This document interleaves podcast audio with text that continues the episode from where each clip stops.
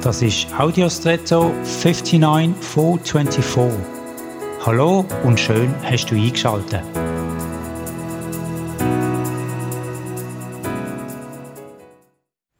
Noch vor wenigen Jahren ist das Schließen und das Öffnen von einer Tür klar gewesen, mit einem metalligen Schlüssel. Heute ist das nicht mehr so klar. Während es immer noch Schlösser gibt, die als mechanische Schlösser gelten, kommen heute auch elektronische Schließmechanismen zum Einsatz. Ich kann im Hotel mit einer Karte oder mit Chip oder an anderen Ort mit dem Smartphone oder beim Auto mit dem berührungslosen elektronischen Signal eine Schließvorrichtung bedienen. Im deutschen Sprachgebrauch hat man früher noch den Bartschlüssel gebraucht. Und darum, weil sie am Ende die Schlüssel ein auffälliges Teil hatten, was sich im Schloss gedreht hat und die Mechanik zum Zu- und Aufschließen dient hat. Im Englischen ist es ein Bit. Das gefällt mir. Bit wie in der Informatik.